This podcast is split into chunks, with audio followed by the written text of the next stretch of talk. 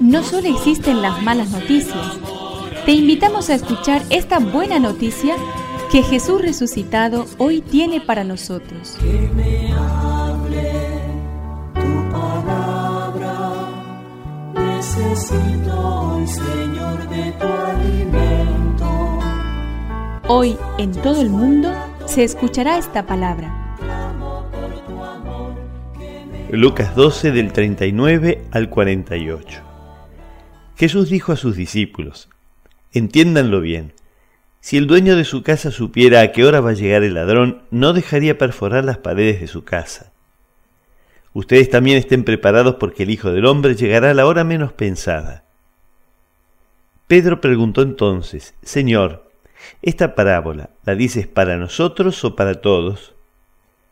El Señor le dijo, ¿Cuál es el administrador fiel y previsor a quien el Señor pondrá al frente de su personal para distribuirle la ración de trigo en el momento oportuno?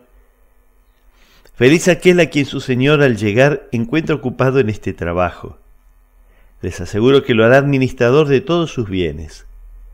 Pero si este servidor piensa, mi Señor tardará en llegar y se dedica a golpear a sus servidores y a las sirvientas, y se pone a comer, a beber y a emborracharse, su Señor llegará el día y a la hora menos pensada, lo castigará y le hará correr la misma suerte que los infieles.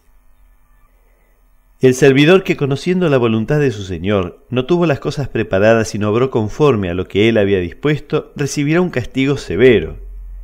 Pero aquel que sin saber los hizo también culpables será castigado menos severamente. Al que se le dio mucho se le pedirá mucho, y al que le se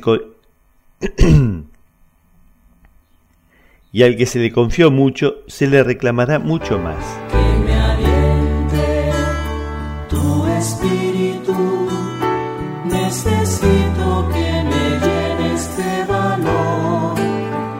Cada uno tiene su propio camino hacia Dios. Cada uno tiene en el mundo su propia misión. Si yo no le respondo a Dios, quedará un vacío que nadie podrá llenar. Nadie puede rezar con mis labios, Nadie puede amar a los necesitados con mi corazón. Nadie acariciará nunca con mis manos. Por eso no tiene que mirar a los demás. Cada uno tiene que responder desde sus fuerzas y posibilidades. A quien mucho se le da, también se le pedirá mucho. A quien mucho se le confía, se le exigirá mucho más.